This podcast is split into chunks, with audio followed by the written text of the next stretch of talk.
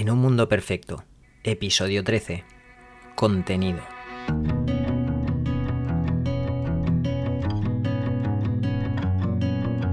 Tengo la suerte de poder hablar con muchas personas que trabajan en el sector inmobiliario.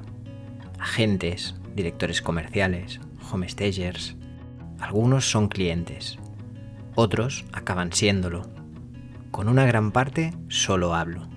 Todas esas personas, sin excepción, quieren saber cómo aprovechar Internet para hacer crecer sus negocios.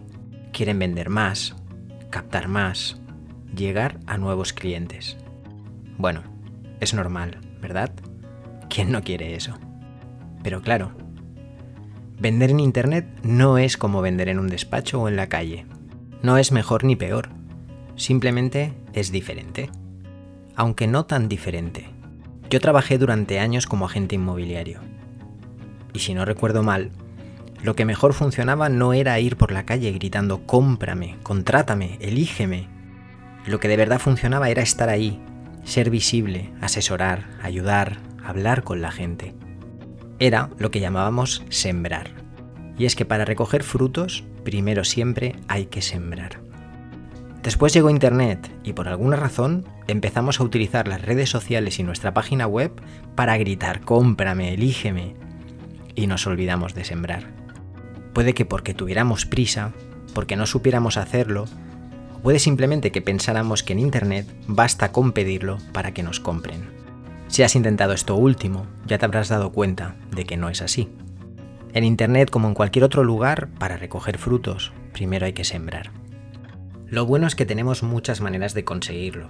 Blogs, redes sociales, podcasts, marca personal, posicionamiento, testimonios, incluso con anuncios se puede sembrar. Pero nos hace falta algo más.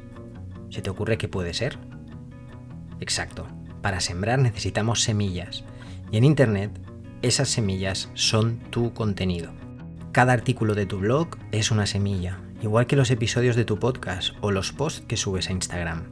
Y como no todas las semillas dan frutos, por favor, no escatimes en cantidad. Tampoco olvides que necesitas tener en cuenta algunas cosas, como la siembra, por ejemplo, en qué suelo plantas o el clima. Dicho de otra manera, tendrás que saber dónde está tu cliente y entender bien su contexto. Tienes que conocer a tu cliente. Si lo haces, persistes y esperas el tiempo necesario, todo ese esfuerzo dará sus frutos. Si no, tendrás que seguir gritando cómprame y hacerlo cada vez más alto con la esperanza de que alguien te escuche.